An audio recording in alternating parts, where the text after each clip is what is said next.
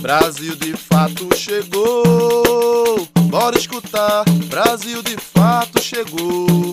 Um programa popular, Brasil de fato chegou. Bora escutar, Brasil de fato chegou. Um programa popular, pra quem é trabalhadora, pra quem é trabalhador, ele traz informação, não é manipulador. Pra quem é trabalhadora, pra quem é trabalhador, ele traz informação, não é manipulador. Olá, você está ouvindo o programa Brasil de Fato Bahia.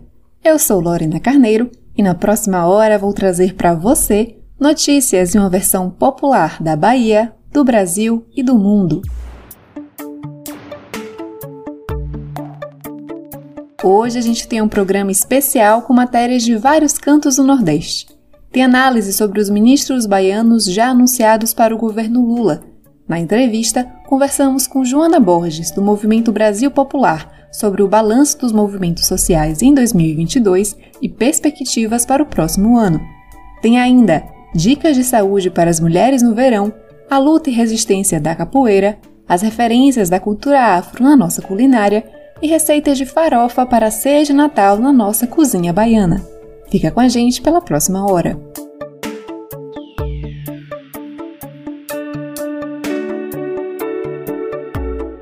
presidente eleito Luiz Inácio Lula da Silva começou a anunciar os ministros que farão parte do seu novo governo. Dois baianos já compõem a lista: o atual governador da Bahia, Rui Costa, indicado para a Casa Civil, e a cantora Margarete Menezes, indicada para o Ministério da Cultura. Antes mesmo do resultado das eleições presidenciais em outubro, em que o povo decidiu que Luiz Inácio Lula da Silva, do PT, seria pela terceira vez o presidente do país, nos bastidores da política já se faziam palpites dos possíveis ministérios e dos possíveis nomes a ocupar os cargos do alto escalão. Os dias que sucederam a vitória do ex e futuro presidente Lula foram reservados para um breve descanso e para articulações, formação da equipe de transição e para enfim decidir os nomes e os ministérios que irão compor o próximo governo. O agora diplomado presidente Lula tem o desafio de escolher esses nomes dentro de uma frente ampla que se somou para que o presidente acabasse vitorioso. Alguns nomes já foram anunciados, dentre eles Fernando Haddad do PT para o Ministério da Fazenda, José Múcio do PTB para o Ministério da Defesa, Flávio Dino do PSB como ministro da Justiça e Mauro Vieira para Relações Exteriores. Além deles, o atual governador da Bahia, Rui Costa, do PT, para a Casa Civil e a artista baiana Margarete Menezes para o Ministério da Cultura. Rui Costa deixará o governo do estado após dois mandatos e tendo emplacado seu sucessor, Jerônimo Rodrigues.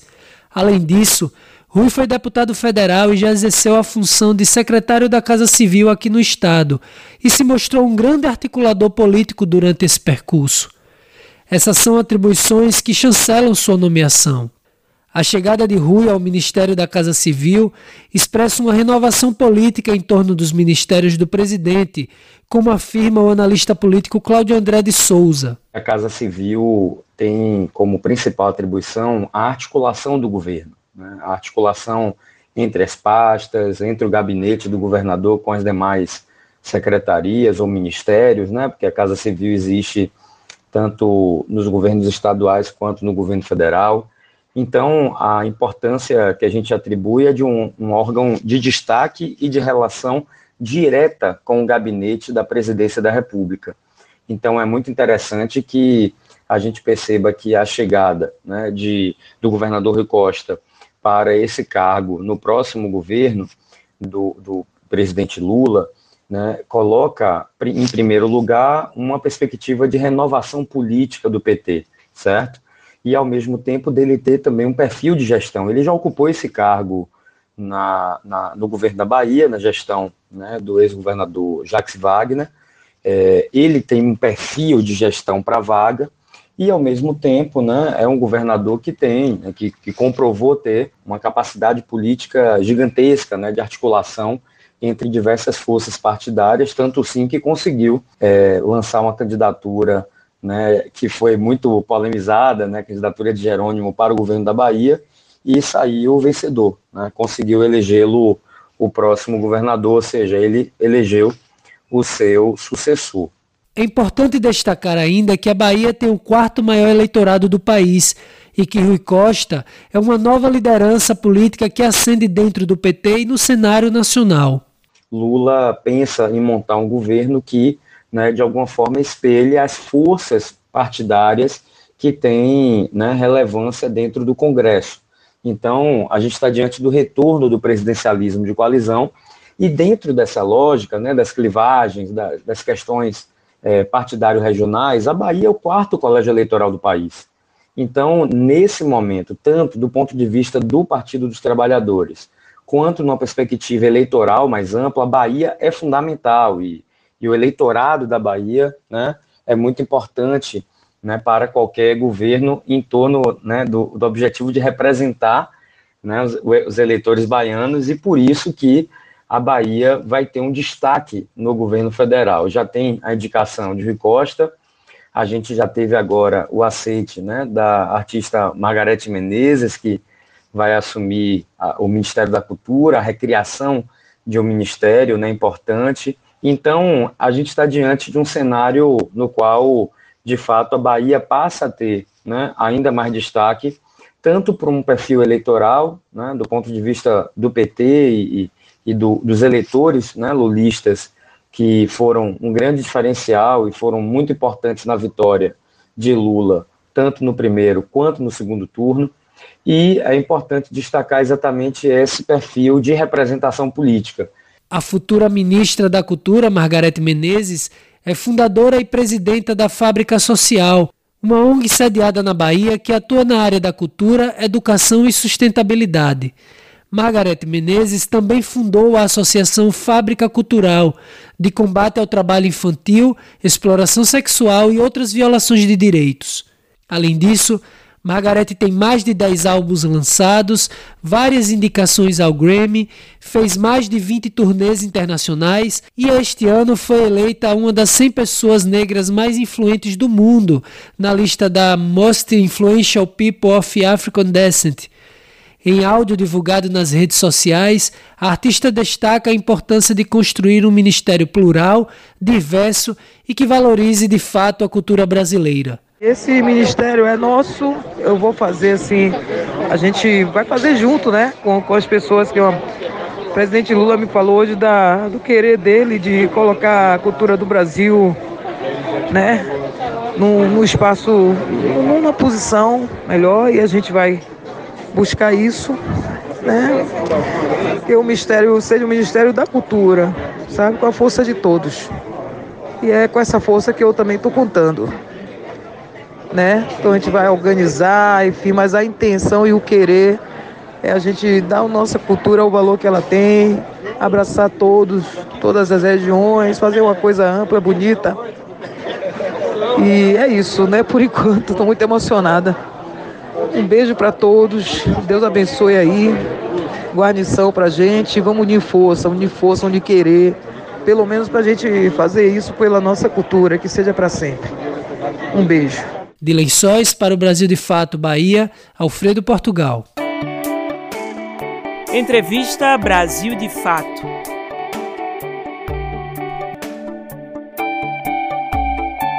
...2022 foi um ano de muitas lutas e desafios para os brasileiros e brasileiras, não é verdade? Para fazer um balanço desse último período do ponto de vista dos movimentos populares, conversamos com a historiadora Joana Borges, Joana é membro da direção nacional do Movimento Brasil Popular e para o repórter Francisco Barbosa, diretamente do Ceará, ela traz para a gente uma avaliação desse ano e quais os principais desafios e perspectivas para 2023. Seja muito bem-vinda ao nosso programa, Joana. Obrigada, querido. Obrigada pelo convite. Como você avalia a situação da região Nordeste após as eleições deste ano?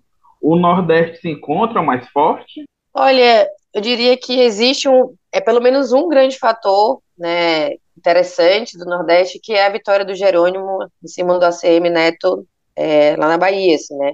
Acho que foi uma vitória bastante contundente, histórica e que nesse momento representa muita coisa para fortalecer a região Nordeste. Aqui no Ceará a gente tem um, uma continuidade de um governo do Partido dos Trabalhadores, né? Obviamente que a figura do Elmano a gente até é, avalia um pouco mais à esquerda, né? É um, é um companheiro que vem de uma tradição política, né, de mais alinhamento com os movimentos populares e tal, mas que para nós é um pouco também da continuidade do governo do, do companheiro Camilo, que também foi um, um bom governo.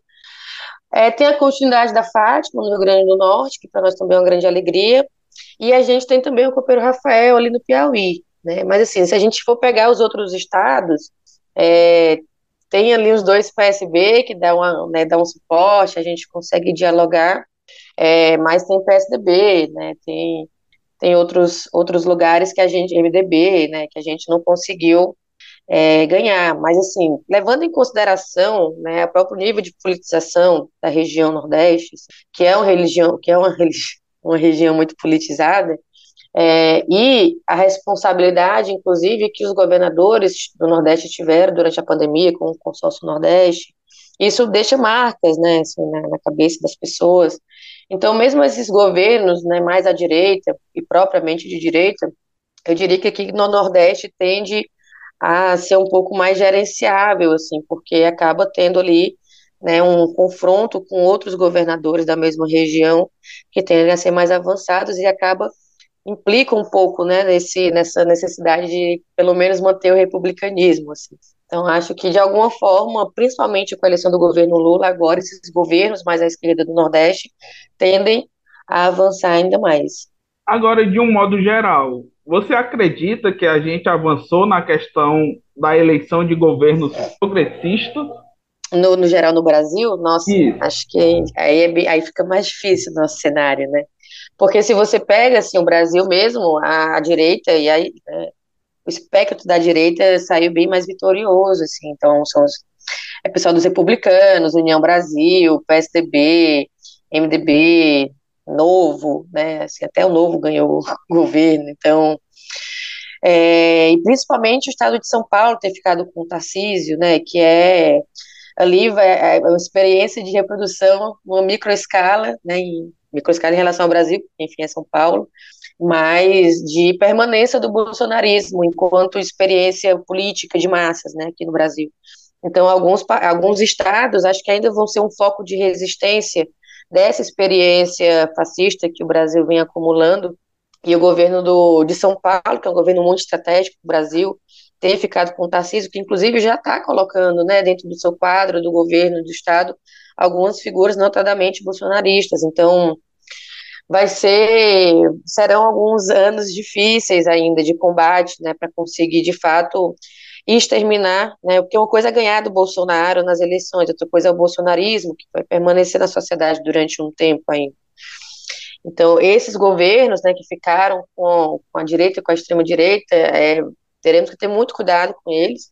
É, também podem ser polos de resistência às ações do governo federal, então a, a, tarefa dos movimentos populares então cresce um pouco, né, que é justamente nesses momentos mais críticos conseguir dar sustentabilidade real assim, para o governo federal, porque vai ser uma luta cotidiana, né, e além disso a mídia tradicional, né, que já está fazendo bom combate que eles fazem, né, ao, ao Lula e ao Partido dos Trabalhadores, assim, então é todo dia, assim, né, nos editoriais dos grandes veículos da mídia tradicional, não tem um dia que não passe que eles não, não batam já em algum posicionamento ou alguma fala do Lula. Então, a gente vai ter um, um flashback né, do que foram os governos, né, o primeiro o segundo dele, da Dilma, assim, vai ser todo dia nos jornais, então, acho que esses governos do Brasil, a nível geral, assim, nesse, cenário mais total, é um pouco preocupante, assim, a gente, mesmo com a vitória do Lula, acho que nos, deixa a gente com a luz amarela ainda. A eleição de Lula muda alguma coisa nas pautas dos movimentos populares? Ah, muda porque por dois motivos. Primeiro, porque é muito mais fácil fazer luta é, por direitos em um Estado democrático realmente é, de direitos, assim, né? Porque antes, né, no governo Bolsonaro, a gente estava vendo desmonte, assim, não simplesmente é, de um projeto em si, mas da própria democracia, né? Então, é, era quase a gente não tinha condição de lutar por coisas avançadas, a gente tinha que lutar pelo básico. E ainda com muito medo, né, porque se instaurou uma, um tipo de politização, de violência na política, né, muito, muito aguda. Então, a primeira coisa que muda é a gente conseguir, de fato, fazer uma luta em um terreno favorável, né. Uma coisa é tentar lutar por direitos sobre o fascismo, outra coisa é lutar por direitos sobre a democracia. Então, a primeira coisa que muda para os movimentos, com certeza, é o cenário. E a segunda coisa que muda é que agora a gente vai pedir é, para a nossa cooperada, para os nossos movimentos fazerem cada vez mais ações, tendo em mente de que a gente agora vai cobrar de um dos nossos, né? Então, é, não pode vacilar na defesa do nosso governo, mas ao mesmo tempo não pode é, fraquejar no sentido de achar que né, temos que esperar simplesmente sentados o que, o que, o governo vai nos oferecer, né? Na verdade, é aproveitar esse momento para avançar ainda mais. Porque o que a gente percebeu com o governo Bolsonaro é que se a gente não garante avanços significativos e estruturantes, no primeiro governo de extrema-direita que chega, né, ou mesmo de direita, né, a gente já perde bastante direito. Então, ou a gente consolida políticas públicas de efeito perene, né, de, de efeito, assim, duradouro, que consiga, de fato, transformar algumas estruturas do Estado brasileiro, ou no primeiro governo que a gente, né, primeira eleição que a gente perca, a gente, de novo, vai voltar para esse buraco. Então, é isso que os movimentos populares estão mais atentos agora, né? Não repetir os mesmos erros, repetir novos erros. Ou fazer novos erros. E o que deve avançar nas lutas e conquistas em comparação ao governo que está se encerrando, o governo Bolsonaro? Ah, a gente espera primeiro um canal de diálogo muito, aberto, muito mais aberto, obviamente, né? A gente precisa que um canal de diálogo seja estabelecido assim com os movimentos populares para que a gente consiga avançar nas pautas que os movimentos acumularam historicamente. Então existe muita elaboração sobre como melhorar o Brasil, né? É necessário que exista um canal aberto para esse diálogo. O próximo governo sinaliza que vai ter né, esse canal de diálogo mais aberto do que teve né, na, nos últimos governos do Partido dos Trabalhadores. Em relação ao governo Bolsonaro, né, é uma abissal a diferença. Só de termos, só de sermos reconhecidos como movimentos populares dignos já é demais, né? É, então a gente espera que os avanços se pautem nesse diálogo é, e quando necessário também no enfrentamento, mas que os movimentos consigam contribuir de maneira decisória assim, no modo como essas políticas são elaboradas e implementadas. Né? Existe uma equipe técnica nos ministérios, nas secretarias, mas existe também um corpo de militantes, de movimentos muito qualificado, que acumula muitos anos, sobre pautas diversas, né, a, depender do movimento, como melhorar a vida do povo brasileiro. Assim. Então, é isso que os movimentos querem garantir né, nesses próximos anos. É, é interessante a, a tua fala, porque você fala bem sobre essa questão do, de, do governo Bolsonaro, os movimentos populares estarem nas ruas para garantir o que já foi conquistado, né, o que é o básico. E com o governo Lula é avançar, é lutar por coisas maiores, por, por algo maior. E, e, é legal porque o movimento popular, quando ele vai para a rua, ele não está lutando por uma pessoa só ou por uma classe só né, é, é, tem um, uma luta geral, geral da população. E como é que o, o movimento popular pode trazer mais pessoas para as lutas nas ruas? Acho que esse momento que se inaugura também é muito bom para que esse tipo de processo aconteça. Por quê? Porque quando a gente está num governo que é, rasga os nossos direitos por completo, como o governo Bolsonaro. Então, as pessoas, elas, elas não têm mais tempo para pensar política, porque elas estão muito preocupadas em ter as três refeições no dia. Elas estão muito preocupadas em como vão pagar uma conta, elas estão muito preocupadas em como procurar um emprego, é, em como não ser morto, né, em alguns casos. Então, somente num Estado democrático e com um governo é, federal que respeite, né, e, e, que garanta minimamente esses acordos democráticos, é possível avançar né, na luta por direitos. Então, quando as pessoas também têm mais tempo, né, além de pensar só no estômago, as pessoas têm mais tempo para pensar política, se envolver, né, e pensar em conseguir coisas maiores.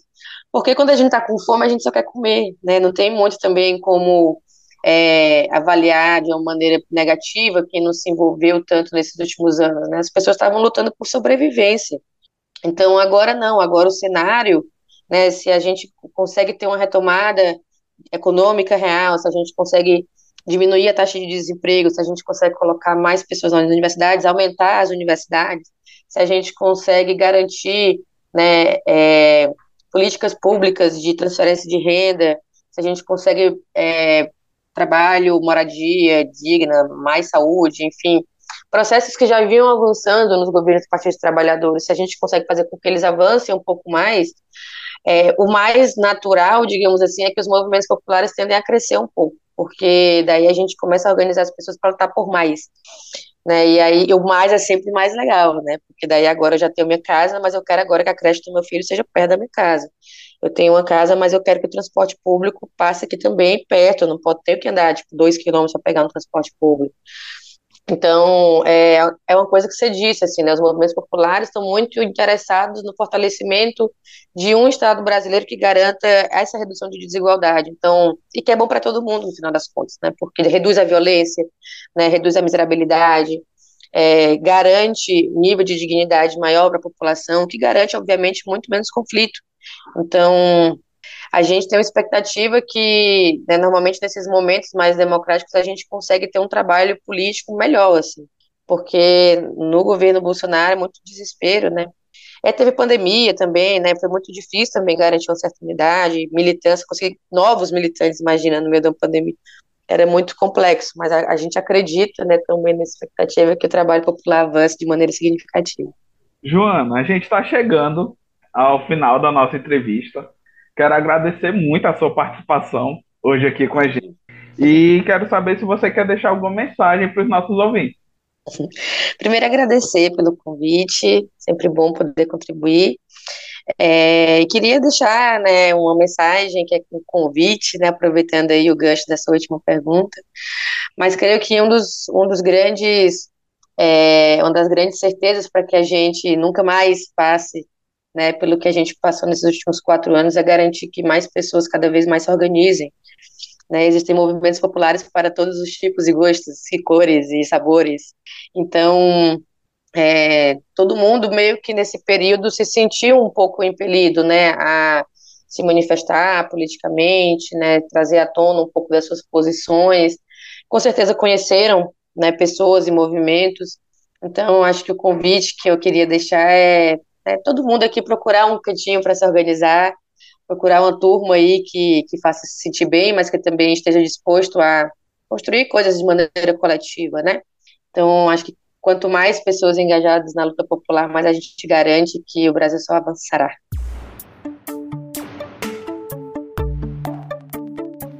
O verão no Nordeste pede sol, praia e um merecido descanso. Mas essa época também é um alerta para a saúde das mulheres, confira na reportagem de Poliana Gomes algumas dicas de prevenção para essa época do ano. O verão está se aproximando, com aquele clima gostoso de calor, sol, férias. E aqui no Nordeste, o clima sempre é de curtir uma boa praia, não é mesmo? Mas você sabia que o verão é uma das estações mais perigosas para a saúde da mulher? Os períodos de muito calor e umidade são propícios para o aparecimento de doenças específicas, e o verão exige cuidados redobrados com a saúde ginecológica. Por isso, é importante ficar atenta e seguir algumas recomendações para manter o corpo saudável e livre de complicações. É nessa época que doenças como a candidíase são mais frequentes devido ao clima quente ser ideal para a proliferação de fungos e bactérias por conta da transpiração íntima ser maior do que no restante do ano. A médica ginecologista e de família e comunidade Marita Brilhante explica mais sobre a importância de manter os cuidados com a saúde íntima. Algumas mulheres têm é, essa candidíase de repetição. O que, é que vem a ser a candidíase, né? É quando há uma proliferação desenfreada de um fungo na vagina. Então há um desequilíbrio da microbiota vaginal em que um fungo chamado Candida albicans ele é, prolifera e aí faz aquele corrimento esbranquiçado, grumoso e também uma coceira que incomoda muito as mulheres que que vai ajudar essa cândida? Muitas vezes aquele biquíni molhado o dia inteiro. Então o fungo ele adora um ambiente escuro e molhado. E aí para ele proliferar é rapidinho. Então tem a questão desse uso do biquíni. Então é evitar ficar muito tempo com o biquíni molhado. É, o alto consumo de, de comidas doces, né? O alto consumo de açúcar também vai ajudar com esse, que esse fungo se prolifere ainda mais. É, então é importante manter essa vagina sequinha, tá? E manter a, manter a hidratação. Marita também alerta para os cuidados com o consumo excessivo de bebidas alcoólicas e o equilíbrio na hidratação do corpo. Ela ainda lembra que o uso do protetor solar é obrigatório e necessário e que, mesmo sendo algo básico, muita gente esquece e acaba sendo acometido de processos inflamatórios na pele. A gente precisa olhar para a nossa saúde de uma forma mais ampla, né? Então, a primeira coisa que a gente precisa é a hidratação.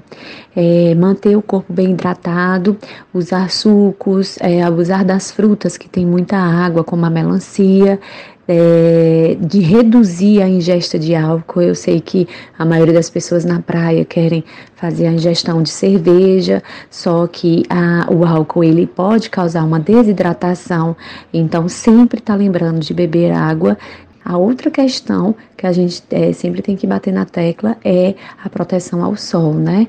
A radiação solar ela pode vir a causar algumas doenças e aí é importante também usar o protetor solar da forma mais adequada, é, reaplicar algumas vezes. Um outro cuidado para se ter durante o período do verão é com a infecção urinária. As mulheres sofrem mais com o problema por terem uma uretra mais curta e próxima ao ânus, o local rico em bactérias provenientes das fezes. Em relação a outra infecção comum, que é a infecção urinária, é, em que a mulher vai sentir aquele ardor a urinar, né? E às vezes uma dor aqui na região pélvica, também é importante a hidratação, beber bastante água. E lembrar que sempre depois das relações sexuais é importante fazer é, xixi, urinar, né? Para que essas bactérias não entrem na, no trato urinário. E se a gente mantém esses cuidados, né, com a hidratação, com a proteção solar, com a alimentação, é, a gente passa um verão muito mais tranquilo, sem necessidade de é, tomar alguma outra conduta. E também fica o lembrete de curtir o verão com alegria, com amor e muito autocuidado, pois nunca é tarde também para afirmar a todas as mulheres que um corpo de verão é aquele que a gente tem, que amamos e nos permite viver. Poliana Gomes, do Brasil de Fato, Paraíba. A capoeira é a cara da Bahia, mas a sua prática já ganhou o Nordeste, o Brasil e o mundo. E hoje vamos falar dela diretamente da Paraíba, onde o repórter Felipe Cabral foi entender a importância e o significado da capoeira para a identidade do nosso povo e os desafios que os capoeiristas encontram para resistir num cenário de desmonte e desvalorização da cultura. De crime previsto no Código Penal a patrimônio cultural imaterial da humanidade, a capoeira é hoje uma das principais manifestações culturais brasileiras e está presente em mais de 150 países, segundo o levantamento do Instituto do Patrimônio Histórico, Artístico e Nacional, o IFAM. Herança dos povos africanos trazidos à força para serem escravizados no Brasil, ao longo da história, a capoeira já foi concebida como luta, dança, esporte, folclore, ritual, prática pedagógica e cada vez mais tem sido assumida e reivindicada por seus praticantes como saber tradicional e movimento de resistência e emancipação social da população negra.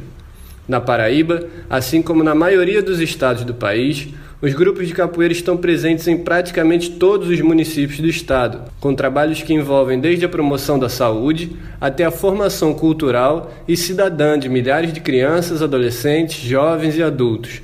Neste sentido, destaca-se a contribuição de mestres e mestras na transformação da realidade não só de praticantes, como também de famílias e comunidades inteiras, através da afirmação e resgate das tradições, conhecimentos e valores da cultura afro-brasileira representada na capoeira. Educadora popular, ativista social e mestra do grupo Capoeira Angola Palmares de João Pessoa, Maria de Lourdes Farias Lima, a mestra Malu, desenvolve há mais de 20 anos um trabalho com crianças e jovens do bairro do Roger. Segundo ela, o universo da capoeira traz consigo uma série de princípios e fundamentos que envolvem desde a valorização da identidade negra até uma revisão crítica da história brasileira e a conscientização sobre a luta por direitos. Quando a gente pode ter a possibilidade de abrir uma roda com crianças, né, com adolescentes, com jovens, é um processo formativo existencial. É se reconhecer, é pertencer, Hoje o movimento, a capoeira ensina que a gente precisa afirmar esse lugar de quem somos. Então é a partir do sentido, falar, do olhar, que a gente se, precisa se reconhecer pertencente à matriz afro-indígena. Questionada sobre a diferença que a vivência da capoeira faz na vida dos capoeiristas, Mestre Malu é categórica. Tudo, responde ela. Sabendo quem eu sou, eu posso caminhar. Eu vou saber para onde tenho que caminhar.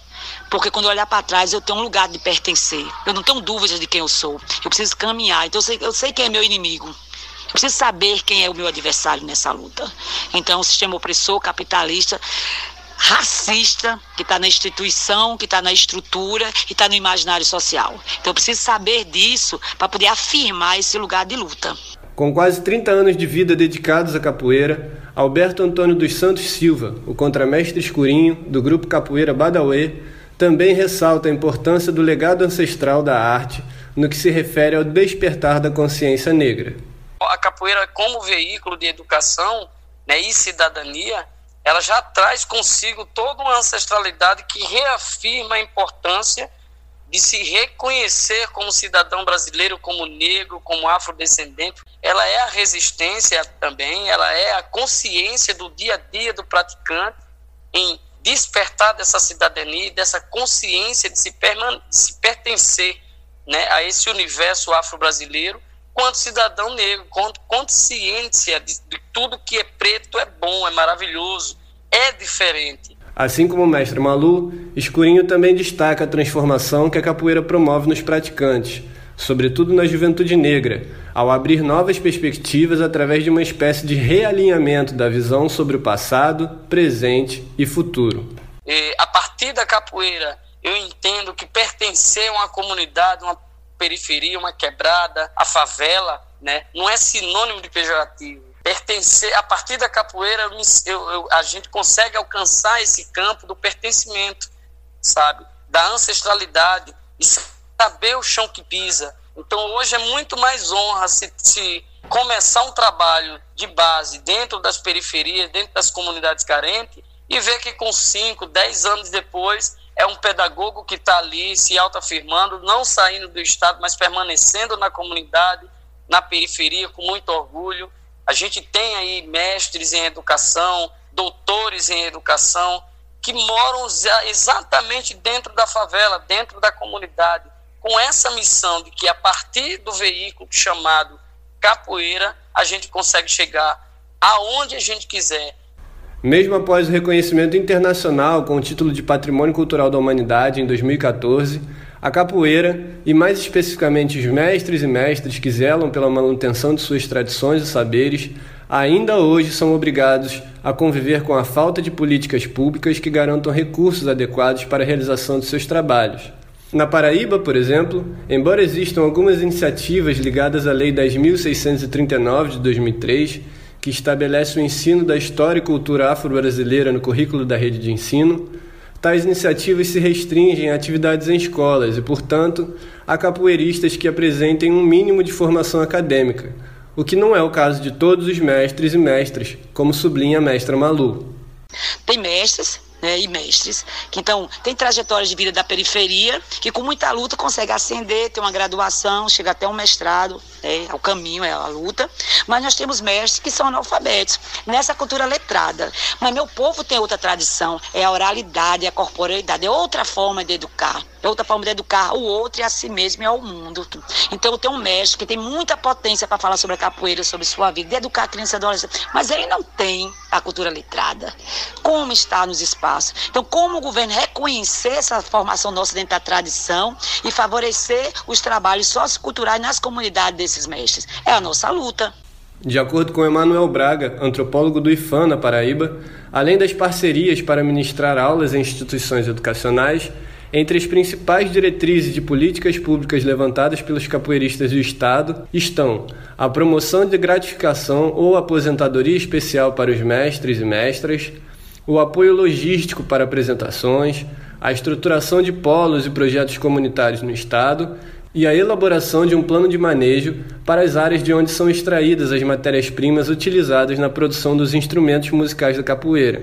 Devido ao desmonte das políticas públicas de patrimônio promovidas pelo governo federal nos últimos anos, tais demandas até hoje praticamente não saíram do papel. Contudo, segundo Emanuel, os capoeiristas do Estado têm se organizado e existe uma expectativa que, com o próximo governo eleito, o cenário possa melhorar. Felipe Cabral, para o Brasil de Fato Paraíba. No Ceará, a gente foi entender um pouco mais sobre a presença da cultura de matriz africana na nossa culinária. É a chamada cozinha ancestral, aquela que passa de geração em geração, é símbolo de resistência e, claro, deixa a gente com água na boca. Sabe aquele manjar dos deuses servido na sobremesa aos domingos? E aquela farofinha que acompanha o cardápio e enche de alegria as refeições país afora? Você pode até nem saber, mas diversos pratos que compõem a culinária brasileira fazem parte da chamada culinária ancestral. São receitas que passam de geração a geração e são símbolo de resistência. Tanto que nas diversas religiões de matriz africana, elas são comidas ritualísticas, aquelas oferecidas aos orixás. Como explica Mãe Kelma, ubandista e pesquisadora da cultura afro-brasileira e de matriz africana. A comida, ela, ela nos remete, dentro dos candomblés, a um processo de resistência dessas comunidades e um processo de fortalecimento da identidade da matriz africana. Então, eu estou falando aí de uma, uma comida que você oferece para esse orixá e, e, ao mesmo tempo, é uma comida que alimenta a nossa comunidade. Uma das mais famosas é o acarajé, mas a variedade desse cardápio que transita na mesa da população brasileira, a mesa dos santos, é grande. É a comida como forma de mediação entre o mundo material, que é o nosso, com o mundo imaterial, que é o dos ancestrais e orixás. Uma das mais famosas é o acarajé, mas a variedade desse cardápio, que transita da mesa da população brasileira à mesa dos santos, é grande. É a comida como forma de mediação entre o mundo material, que é o nosso, com o mundo imaterial, que é o dos ancestrais e orixás, como explica também Mãe Kelma. Então, muitas das comidas que hoje a gente considera comidas afro-brasileiras são comidas que nascem né, dentro dos candomblés, como ressignificações de comidas que são feitas até hoje no continente africano. Tradição que nem sempre foi muito bem vista, como revela a chefe de cozinha Dida Carneiro. Durante muito tempo, falar de, de cozinha ancestral era como símbolo de pobreza e fome, né? Porque as comidas, normalmente, as comidas ancestrais, elas vêm de vem da resistência mesmo, entende? O mucunzá, né, que é o milho com a água, depois foi vindo com leite, pratos que eram pratos realmente da necessidade. E eu percebia que as pessoas tinham vergonha de falar que gostavam disso, porque era como se se assumissem e com vergonha uma situação econômica. A mãe de Dida sustentou a família com o tabuleiro de acarajé. Hoje, a filha aposta nesses elementos para dar nova cor à sua cozinha e ressignificar a importância da cultura alimentar brasileira. E aí, durante muito tempo, a gente sofreu muito preconceito, muitas agressões, muitos xingamentos, entendeu? Ah, macumbeira, entendeu? Ah, e, e aquilo ali tirou a nossa família da fome né? Apesar de todo respeito com o orixá, com a comida ritualística, que é, no caso, o acarajé também, porque até pipoca é ritualístico. E hoje em dia, eu sinto, eu sinto muita alegria de ver que esse cenário está mudando. São alimentos e tradições que fazem parte do nosso dia a dia, mas que muita gente ainda desconhece essas raízes. convive com muitas tradições das religiões é, africanas, né? Desde, tipo, usar um branco no Réveillon, é, a coisa das sete ondas, a comida tá por aí também. O acarajé, por exemplo, ele foi muito importante na sobrevivência das mulheres é, é, escravizadas alforriadas na Bahia. A feijoada, ela também tem uma ancestralidade que muita gente desconhece. Então, isso é a mesclagem entre o que é do dia a dia, do cotidiano, e a comida ancestral. De Fortaleza para a Rádio Brasil de Fato, Camila Lima.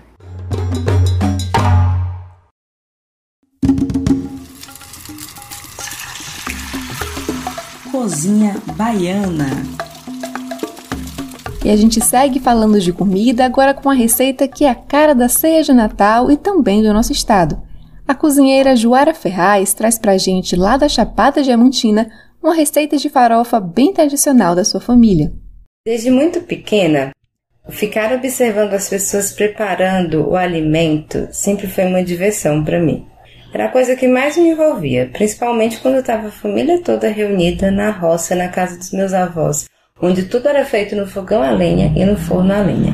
Era algo completamente encantador e também pela quantidade de comida que se fazia, pois era uma casa que tinha um grande número de pessoas e pessoas que chegavam e passavam, principalmente em datas comemorativas. Um outro fato importante é que lá não se costumava celebrar o Natal na véspera, no dia 24. Se fazia um almoço no dia 25 com todos os pratos tradicionais do Natal. O salpicão, o peru assado, o arroz com passas. Esse prato tão polêmico, né? Mas enfim, era um momento em que eu ficava lá, observando todas as mulheres da casa envolvidas no preparo daquela comida. E diante de todas as comidas que eram preparadas, a que eu sempre gostei foi a farofa de Natal. Talvez porque seja o prato mais brasileiro que tinha naquela mesa e que mais trazia da nossa cultura e da nossa história. É, a região onde é, a roça dos meus avós, onde eu costumava passar Natal, é uma região produtora de mandioca e de farinha aqui no sertão da Bahia. Então não tinha prato mais local do que uma farofa. Essa farofa minha mãe costumava fazer com banana da terra. Ela não colocava a tão polêmica uva passa e nem colocava os miúdos. Algumas pessoas da casa, como eu, desde pequena não gostavam muito de comer carne. Então ficava uma farofa que todo mundo pudesse comer. Mas se você gostar, você pode acrescentar os miúdos no final. Eu vou passar a receita sem. Para começar, minha mãe assava a banana da terra e depois cortava em pedaços bem pequenininhos. Ela fica mais dura e mais firme e não se embola tanto na farofa como se você fritar no próprio preparo da farofa. Depois ela aquecia uma panela, colocava manteiga, colocava cebola, alho e acrescentando castanha de caju, amendoim triturado, semente de abóbora, gergelim, a banana assada, depois colocava a farinha e temperava com sal. Essa farofa ficava simplesmente deliciosa, aquele sabor amanteigado e o crocante das sementes e da farinha e o leve adocicado da banana. Você pode finalizar com coentro, com salsa ou com alguma erva da sua preferência, alguma erva aromática. E se você come também, você pode adicionar os miúdos do peru, como é tradicional adicionar nas farofas de Natal. Enfim, eu sou Joara Ferraz, sou cozinheira, moro aqui na Chapada Diamantina e tô passando para vocês essa receita da farofa que a minha mãe fazia no Natal, que tem traz memórias tão importantes para mim, tão saborosas. Esse ano mais uma vez eu vou passar Natal na casa dos meus avós, celebrar os 59 anos de casado deles e comer a farofa de Natal da minha mãe. E vamos agora para o giro pelas notícias do Nordeste. No oeste da Bahia, comunidades de fundo e fecho de pasto denunciam violência de fazendeiros. Governador eleito pela Paraíba, João Azevedo, também foi anunciado como presidente do Consórcio Nordeste. E conheça as principais linhas de produção do MST, que vai do arroz e feijão até o café e laticínios. Você está ouvindo o quadro Nordeste em 20 Minutos. Olá, gente. Eu sou a Letarine e vou acompanhar você no Nordeste em 20 minutos para darmos um giro pela nossa região. Toda semana te encontro com conteúdos que trazem uma visão popular do que tem acontecido por aqui. Vamos comigo para mais essa volta nas notícias. No interior da Bahia, centenas de famílias que há gerações criam animais em áreas nativas do Cerrado denunciam que estão sob a ameaça de milícias rurais e pistoleiros. De acordo com representantes das comunidades, a região que fica no oeste baiano tem histórico de conflitos partindo do agronegócio contra as comunidades tradicionais de fundo e fecho de pasto. Vamos saber os detalhes na reportagem de Felipe Mendes. Centenas de famílias que há gerações criam animais em áreas nativas do Cerrado, no interior baiano, denunciam que estão sob ameaça de milícias rurais e pistoleiros, comunidades tradicionais de fundo e de fecho de pasto, que sobrevivem do extrativismo e da agricultura de subsistência, sofrem ameaças. Os casos incluem ainda expropriações em regiões dos municípios de Correntina e Santa Maria da Vitória, a cerca de 800 quilômetros de Salvador. Integrantes das comunidades ouvidos pelo Brasil de Fato sob condições de anonimato relataram momentos dramáticos vividos pelas famílias. Os grupos são compostos, em sua maioria, por pessoas que nasceram e cresceram na região, onde as comunidades estão instaladas há cerca de 300 anos. De acordo com um morador, alguns exemplos das ameaças são os seguintes: repetidas ações de destruição de cercas, fogo em palheiros, derrubada de casa de bloco com cimento e derrubada de ponte no território. Cerca de 500 famílias se organizam em aproximadamente 20 comunidades de fecho e fundo de pasto que se espalham pelas áreas conhecidas como Capão do Modesto, Porcos, Guará e Pombas, Cupim, Vereda da Felicidade e Bois Arriba e Abaixo. De acordo com representantes das comunidades, a região que fica no oeste da Bahia tem histórico de conflitos, partindo do agronegócio contra as famílias tradicionais, pelo menos desde a década de 70. A violência se acentuou nos últimos anos com a expansão do agronegócio.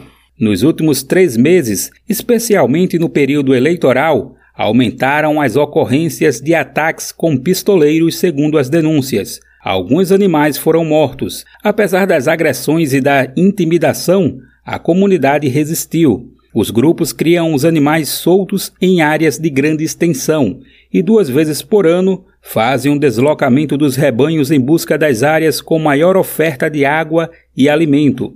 As comunidades destacam que os locais em disputa são ocupados há pelo menos sete gerações, apesar de fazendeiros afirmarem que os terrenos fazem parte de propriedades privadas. As áreas são constituídas por terras públicas devolutas estaduais, que foram indevidamente apropriadas. Os integrantes das comunidades denunciam o aumento do desmatamento.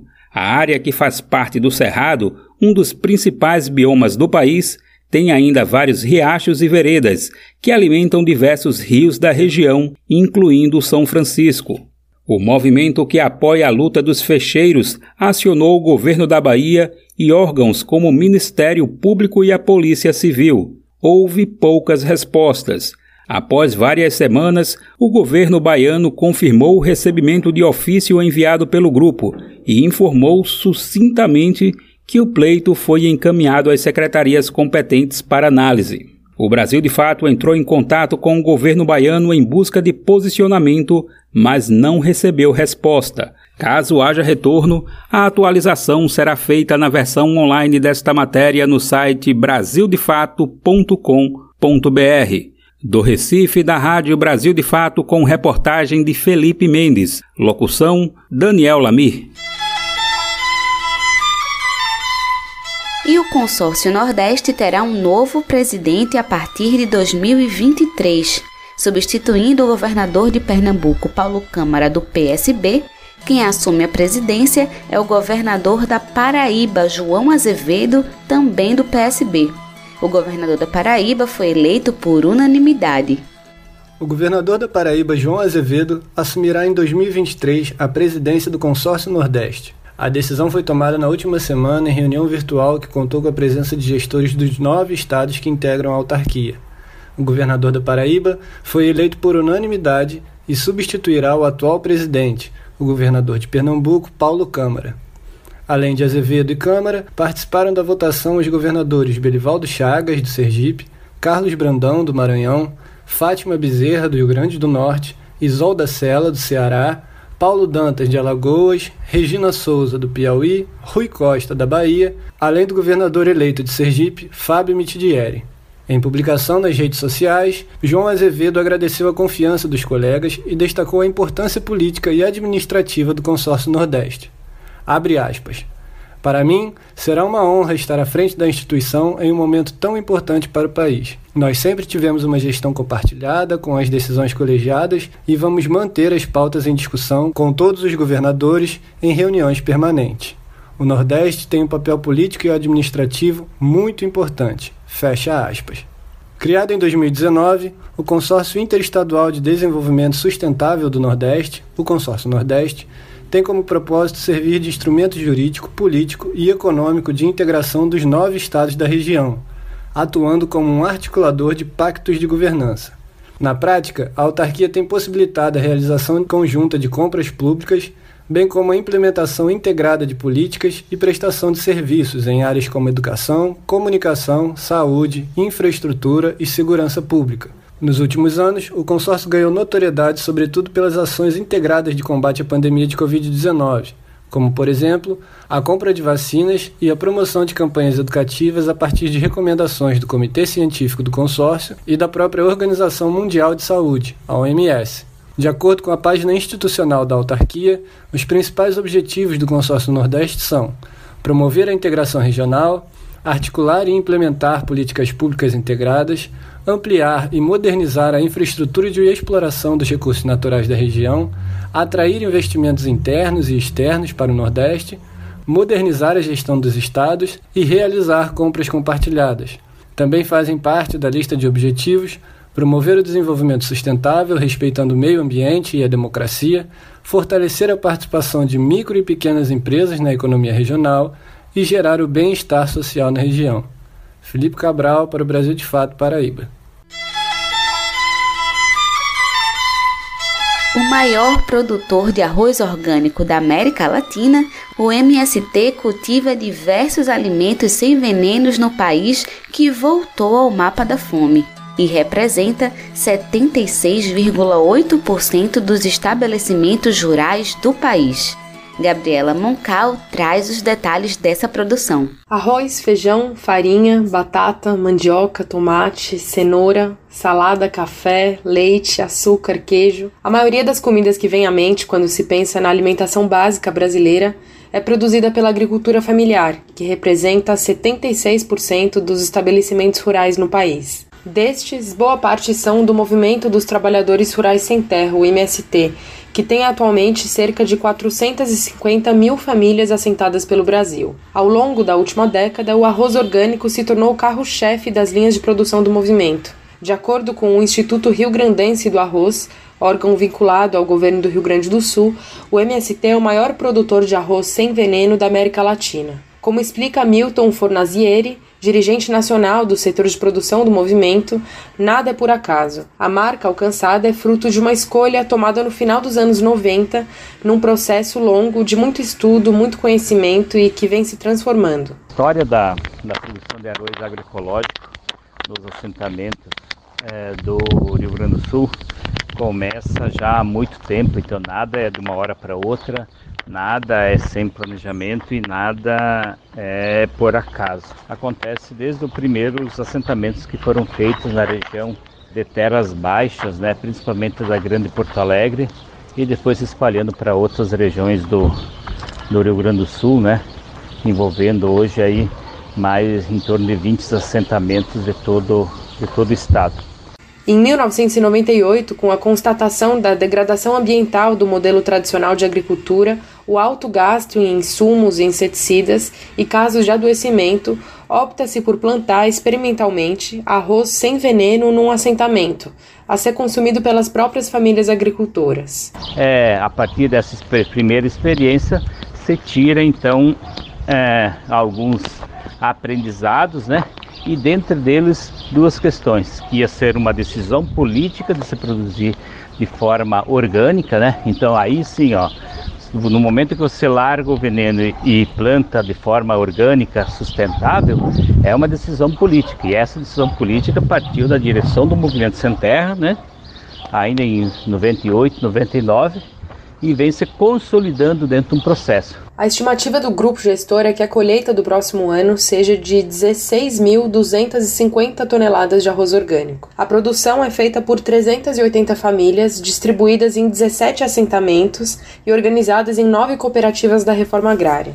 As principais marcas de arroz do movimento são Terra Livre, Raízes do Campo e Campo Vivo. O arroz orgânico do MST é produzido na região sul do país e tem um mercado institucional como seu maior comprador, em especial no estado de São Paulo, com destaque para a Prefeitura da capital paulista, que destina o arroz sem agrotóxicos para as merendas escolares. Já o feijão, que forma com arroz o prato símbolo do país, é também cultivado em grande escala pelo MST nas regiões sul e sudeste, em especial em São Paulo e no Paraná. A produção de cerca de 100 mil toneladas por ano, no entanto, enfrenta sérios desafios. Basta ter ido ao mercado nesses últimos quatro anos para constatar que o governo Bolsonaro foi marcado por um salto inflacionário nos alimentos básicos, dos quais não escaparam o arroz e o feijão. O primeiro chegou a subir 75% em 2020 e o feijão preto 45,3%. O empobrecimento da população no contexto pandêmico, o desmonte de políticas públicas voltadas à alimentação e agricultura familiar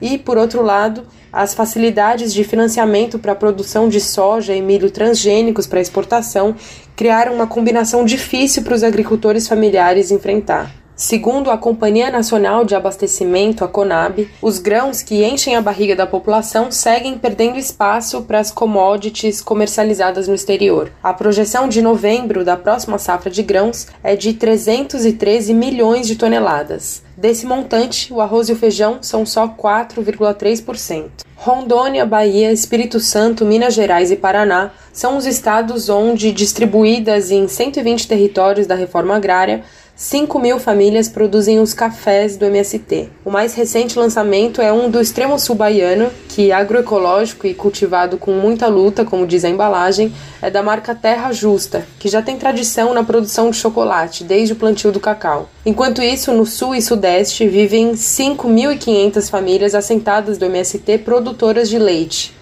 Os laticínios somando produtos como queijo, iogurte, manteiga e requeijão, beneficiam 37 milhões de litros de leite por mês, alimentando nesse período cerca de 3 milhões de pessoas. Uma das muitas marcas dedicadas a produzir laticínios, mas também arroz, feijão, hortaliças, verduras, frutas, entre outros, é a Produtos da Terra, criada em 2016 e gerida pela Cooperativa Central da Reforma Agrária do Paraná, a CCA só ali a produção é de 40 toneladas de açúcar mascavo e 8 toneladas de melado de cana a cada mês, além de uma produção anual de 15 mil litros de cachaça. Preocupada com a alimentação dos seus filhos, em 2015 Daniela Ferreira se muda junto com a família da periferia urbana de Pindamonhangaba para o assentamento Egídio Bruneto, referência da produção agroecológica do MST, localizado na cidade de Lagoinha, no Vale do Paraíba, em São Paulo. E quando a gente foi para o campo, a gente teve a oportunidade de plantar e fazer chegar alimentos saudáveis e a baixo custo, não só para os meus filhos, quanto para os filhos de outros também. Então, para a gente, se a berinjela vai ficar bonita, se ela não vai ficar, não é o que importa para a gente. O que importa é que a gente está produzindo comida que chega de forma saudável, não só para os meus filhos, mas para outras crianças também. Então, nós lá, a gente produz, toda a nossa produção é agroecológica. Então, a gente faz os nossos safes e as primeiras culturas são as hortaliças. Depois ele vai migrando, né, porque vai ficando assombreado e a gente vai abrindo novas áreas. Então é sempre rotacionando os canteiros e aproveitando o máximo, consorciando duas, três tipos de hortaliças diferentes no mesmo canteiro. Assim como o assentamento de Daniela, muitos outros pelo país, além de acampamentos, cooperativas e armazéns do MST, organizam os chamados grupos de consumo, entregando cestas agroecológicas para quem se interessar em se alimentar da ainda minoritária comida sem veneno. De São Paulo, da Rádio Brasil de Fato, Gabriela Moncal. No Vozes Populares desta semana, Júlia Vasconcelos vai conversar com Priscila Siqueira. Ela é psicóloga, recifense e uma das criadoras do projeto Vale PCD, que é o primeiro projeto voltado para o protagonismo de pessoas com deficiência LGBT do Brasil. Muito bom, né? Então vamos conferir mais um Vozes Populares. Pátria! Vozes Populares. Eu sou Priscila, eu sou uma mulher com deficiência física, é, eu tenho nanismo, né, eu tenho 1,22 de altura, eu sou uma mulher branca, é, eu tenho cabelo preto curtinho, eu uso óculos de grau com armação roxa. Nesse momento eu estou usando uma camisa preta, uma calça jeans e um tênis estilo All-Star. É com a audiodescrição da psicóloga recifense Priscila Siqueira que damos início ao Vozes Populares de hoje. Priscila, junto a outras pessoas com deficiência do Recife e do Brasil, viram a necessidade de criar um coletivo que acolhesse e desse visibilidade às causas das pessoas com deficiência que são LGBTQI a mais. Assim, surgiu o coletivo Vale PCD, o primeiro projeto voltado para o protagonismo PCD LGBT no Brasil. Priscila nos conta qual era a ideia do coletivo inicialmente. A gente, na verdade, começou com a ideia de mapeamento de espaços né, LGBTQIA acessíveis. Então, assim, a gente tinha a ideia de fazer um site, um aplicativo, né, primeiramente um site, para colocar espaço ao redor do Brasil e descrever o que, é que as pessoas iam encontrar nele, né? Porque um medo muito grande de pessoas com deficiência é de sair de casa e encontrar muita barreira no espaço que elas vão frequentar. Então, assim, eu sempre tive muita ansiedade de ir num lugar novo, porque eu não sabia como é que ia ser para mim, né? Então, o Vale surgiu com essa demanda primeiramente, de mapear espaços LGBTs acessíveis. Só que a gente surgiu é, no começo da pandemia, né? E aí tudo fechou. tudo fechou, as pessoas pararam de sair. E aí a gente até tentou né, colocar o mapeamento em prática, mas não deu muito certo. Mas esse obstáculo não deu fim à ideia do Vale PCD. Afinal, milhares de pessoas com deficiência e que eram LGBTQIA, ainda sentiam a necessidade de se verem representados, de terem um espaço para discutir questões em comum. Por isso, o Vale PCD se adaptou e conseguiu pensar em outras ações. Priscila conta com orgulho que foi nessa época que conseguiu colocar seu diploma em prática, algo que era bastante difícil. Antes da pandemia, os atendimentos terapêuticos aconteciam presencialmente, o que dificultava o seu deslocamento. A modalidade remota deu a Priscila a oportunidade de criar o projeto Vale PCD Psicoterapia que atende pessoas com deficiência e LGBT por um valor social, ou mesmo gratuitamente, a depender da disponibilidade da equipe. Além disso, pessoas de outras regiões do Brasil começaram a agregar, como em Fortaleza, Minas Gerais, São Paulo, Rio de Janeiro, Joinville e outros locais. A partir disso, conseguiram oferecer serviços de acessibilidade em eventos e festas, projeto de orientação profissional e também de consultoria para empresas. A ideia é ampliar a quantidade de voluntários e começar 2023 ainda com mais força, porque os desafios ainda são muitos. O maior desafio é a invisibilidade ainda, sabe? As pessoas não veem pessoas com deficiência como pessoas que têm identidade de gênero, assim, que têm uma sexualidade, sempre vem a deficiência na frente, né? E também toda a questão da acessibilidade, assim, a gente quer participar de uma comunidade, quer frequentar espaços e tudo mais, e a gente às vezes não consegue porque não estão pensando que a gente vai estar ali, por exemplo. Por fim, Priscila ressalta a importância da interseccionalidade, isto é, buscar compreender a interação entre vários marcadores sociais, como a própria deficiência, gênero, etnia, raça e diversos outros aspectos. No Vale PCD, existe uma diversidade de PCDs LGBTs produzindo conteúdo. Para encontrar e acompanhar, acesse o Instagram, PCDVale. E até a próxima!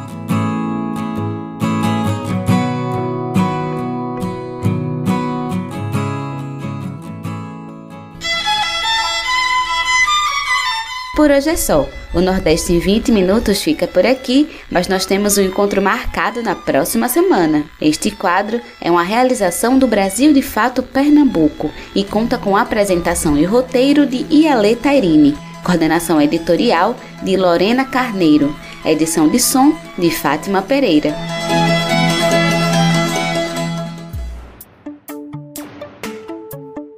E o nosso programa vai chegando ao fim. Se você quiser entrar em contato conosco e enviar as suas sugestões, manda uma mensagem para o nosso WhatsApp 75998439485. Participaram deste programa Fátima Pereira na edição técnica, Vânia Dias, Alfredo Portugal, Poliana Gomes, Felipe Cabral, Camila Lima e Francisco Barbosa na produção e reportagem, eu, Lorena Carneiro, na locução, roteiro e produção, e todo o coletivo que constrói o Brasil de Fato Bahia. Nós ficamos por aqui. Boa semana e até o próximo programa.